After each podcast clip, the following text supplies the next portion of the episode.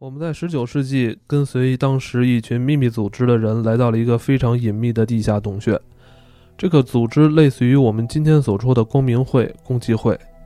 在来到那个洞穴后，我们先是看到一个红胡子、白皮肤的巨人雕像，然后秘密组织便向我们展示了几个正在冬眠的巨人，而这些巨人目测大约有三十米高，其全身被一种类似沥青的黑色物质所包裹。此外，在这个洞穴里，我们还看到了墙壁上刻有许多古老的奇异文字，并且地面上还有三口呈 Y 字形摆放的巨大石棺，而这三口石棺的中央还有着一颗发光的蓝色水晶。我估计这是维持巨人冬眠的能量源。以上文字来自于秘密太空计划，内部人士克里古德，著名的民科民间科学家，巨人的后代。今天我们来找找有关巨人的这些信息啊。嗯，我们居住的这颗星球，其实它存在的时间，嗯，远长于我们人类在这里出现的时间。是的，我们今天根据这个克里古德的这段文字来去跟大家探索一下巨人，有可能在我们生我们认知之前存在的一个。种族物种物种，对，有可能是我们的祖先。你有没有问过自己是不是巨人的后代？我一直问自己，我相信我是巨人的后代，虽然这个身高上面还没达到那标准。说到巨人啊，这个神话里边最离不开的就是巨人，对对吧？对。但好像神话里边的巨人表现的不是很友好，我们通常是在跟巨人进行搏斗，也不一定。嗯，其实是这样，我在翻阅这个神话资料的时候啊。看到过很多有关巨人的，几乎可以说每个神话，嗯，远古神话，我们不算二期的那种，呃，远古神话里都会有关于巨人的记载。那比如说，嗯，像这个众所周知的这个这个希腊神话里边，整个的泰坦一族都是巨人。对啊，奎托斯一直在杀这些巨人。对，然后像这个中国神话，盘盘古，开天辟地的盘古，对，也是一个巨人。对，我记着已经。不知道自己在多小的时候就已经听过盘古的故事了，甚至我都不知道是谁在对我讲，盘古在对你讲呢。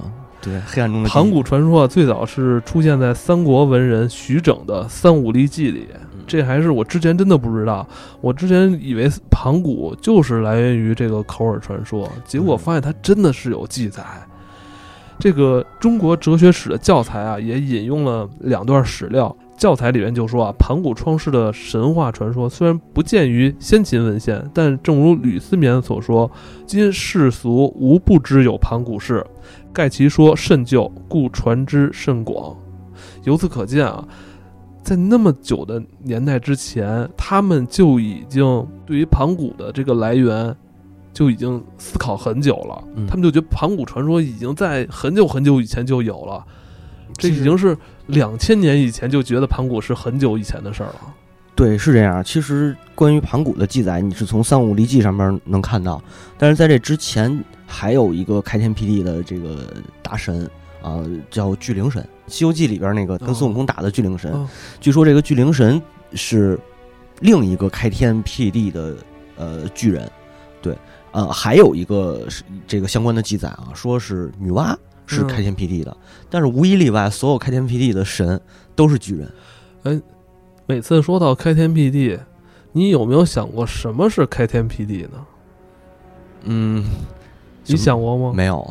从神话里来说啊，盘古就是，呃，他是卵生，是吧？这个他觉得太黑了，于是从哪不知道拿了一一把斧头。是吧？就给劈开了，开始撑开这个天地，是吧？对，这是神话中赋予的这个描写。但是我在想，开天辟地是不是这些神、这些造物主在进行一项工程呢？是这样，我觉得你说的特别有道理啊。他所谓的开天辟地，无非就是改造自然，更让让自然界更适宜居住。嗯，可能是有这个原因。另一个呢，就是呃，想办法是这个延续后代、繁衍后代。嗯。我觉得是这两项比较重要，因为我想，当你在看到一个巨大的奇迹进行这种工作的时候，你可能无法去用理性去表达。比如我们在向土著部族去展示这个飞机起飞升降的时候，他是无法去用他的这个世界观去去理解这个事儿的。没错。所以我理解的这些，呃，像你说的盘古也好，还是女娲也好，还是其他的这个神话里的神也好，他们在进行这个创世纪的工作的时候，可能是在进行一些非常，嗯、高科技的改非常造高科技的这种工程，有可能，是不是？有可能。在他们改造之后，他们会发现这个比以前更加宜居了。对，巨人是不是我们的造物主？嗯，我觉得是啊，肯定是特这么特别坚信肯定，对啊个儿不高，但是特别相信自己是对对对神的后代。就是在专家看来啊，就是被视为咱们中华民族创世神话这个盘古开天辟地的传说啊，它是起源于在这个古代的百越之地，也就是现在的岭南、广东广东先民。对，哇广，东一带，这个很厉害。嗯咱们在云南沧源的岩画上，这个岩画所表达的这个含义，就有人觉得这是盘古，一个人头上发出那种太阳的光芒，左手握一石斧，右手握一火把，嗯，两腿直立，傲视一切。这个形象与咱们这个传说中这个口耳相传的这种盘古立于天地之间，用斧头劈开混沌，是吧？开天辟地的传说特别的契合。对，而且我觉得啊，他这个握着斧子，相当于是他的武器，嗯呃，防身的武器，或者说是打猎的武器。像旧石器时代，可能就是木头和石头绑的嘛，然后火把照亮黑暗，就是他他可能会有这种感觉，他是一个领袖的象征嘛。哦，啊我想到可能是是记录，就说观观察过的人去说他是斧头跟火把，嗯，但可能是他拿更更高科技的啊东西。当时人可能对于他来说最厉害就是斧头了，对对对对对，他可能是手里拿一个枪，是对吧？右手拿了一个激光发射器，没错。你还要考虑一个问题，就是他怎么把这火给点着的？因为那个嗯最早最原始的人类住的地方肯定都是洞穴嘛，嗯对吧？那那那那个你有怎么把火给点着？嗯，对。记载啊，这个沧源岩画它是距今有三千多年的历史，它就是采用这种剪影式的轮廓画法来描述这些人物，嗯来绘制这些古朴的这种情景。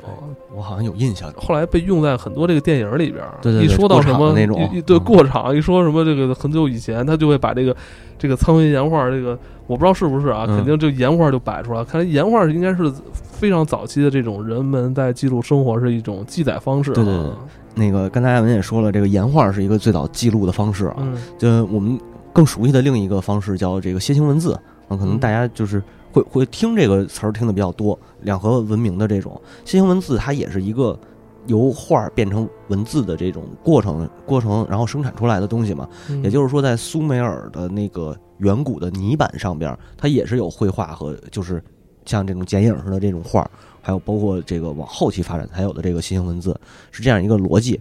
然后，嗯、在这个苏美尔地区啊，有一个考古队，他们当时挖掘一个遗迹，呃，就是圣经里记载的叫尼尼微这个嗯城市的遗迹。然后呢，偶然发现了一个古代亚述的图书馆。呃亚述其实哦也是苏美尔地区的这个这个人种，都是属于闪米特族。呃，然后呢，这个亚述图书馆里边就有用楔形文字和这个绘画记载的一个一块泥板。这个泥板上面写的就是阿努纳奇人，也是所谓在苏美尔那个神话体系当中的一个巨人。